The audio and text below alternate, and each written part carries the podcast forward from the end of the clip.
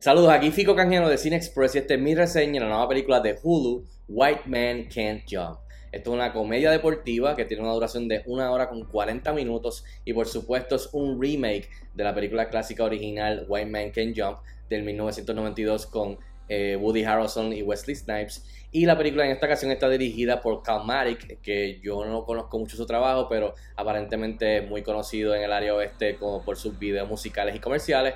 Y en esta ocasión los protagonistas son Cynthia Walls y Jack Harlow. En cuestión de la historia, la película sigue básicamente la línea de la original, pero obviamente ambientada en, nuestro, en nuestra época moderna, y sigue a dos estafadores de baloncesto que se unen para ganar dinero extra y más que nada poder entrar a este torneo donde pues los dos van a poder hacer dinero. Bueno y rápido el grano, ¿qué tal está esta nueva versión de White Man Can't Jump? Lamentablemente este nuevo remake es un airball completamente. Eh, a mí me encanta el baloncesto, todavía tengo la oportunidad de jugar bastante baloncesto eh, todas las semanas, me gusta mucho, siempre me ha gustado el deporte. El, clásico del 92 me encantó cuando salió y todavía me encanta con Wesley Snipes y Woody Harrelson. Y este intento por rehacer esa película para mí fracasó en todos los departamentos, pero para mi sorpresa lo peor es que fracasó en el baloncesto, el cual no entiendo cómo es posible que para nuestra época, que han hecho varias películas buena con baloncesto, especialmente recientemente la, de Adam Sandler de Netflix, eh, Hustle, muy buena.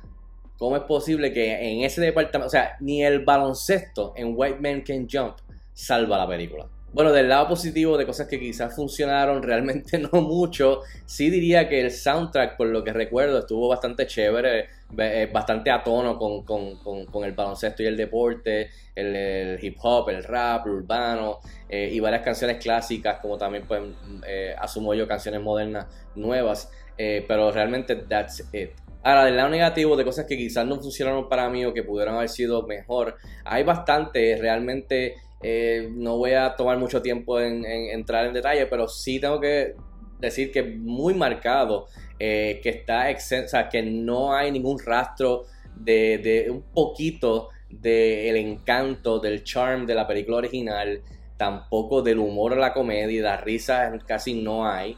Eh, también los actores en cuestión de interpretaciones, carisma, presencia, timing para la comedia, química, más que nada química, como la tuvieron Woody Harrelson y Wesley Snipes en aquella, aquella película, aquí tampoco hay de eso. Eh, y como dije, el baloncesto, ¿cómo es posible que el baloncesto no logra ni salvar la película de, algún, de alguna manera? O sea, eh, de la manera que son este, filmadas estas escenas, editadas estas escenas. La película está exenta de ningún tipo de emoción, de, de riesgo, de algún tipo de, de que de uno sentirse involucrado con estos dos protagonistas emocionalmente, para uno root for them, para que logren su meta de ganar este torneo y de trabajar juntas en, la cancha.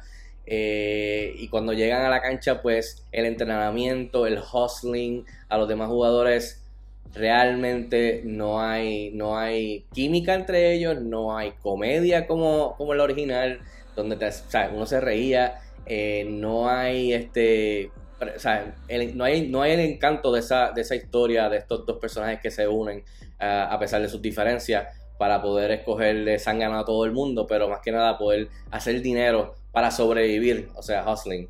Así que de verdad que yo me terminé sorprendido porque cool, quizás no tiene la comedia, quizás no tiene la química, quizás obviamente esos actores no, los de ahora no son, no le llegan ni a los tobillos a los originales, cool, pero, pero tiene baloncesto pero realmente, como fan del baloncesto, ni el baloncesto, de la manera que está filmada, editada, compuesta, eh, o sea, no, no hizo nada para mí. Y creo que eso es, dice mucho a la hora de una película que tiene que ver una comedia deportiva. Y eso pues realmente me cogió por sorpresa. O sea, que, que para mí esta remake completamente está flojísima y es un airball, eh, como se dice en la cancha. En fin, yo le doy 1.5 estrellas de 5 estrellas a White Man Can Jump, que está disponible ya en Hulu. Si tienen la oportunidad de verla, déjenme saber si están de acuerdo conmigo. Nos escriban en los comentarios como de costumbre. Hasta la próxima.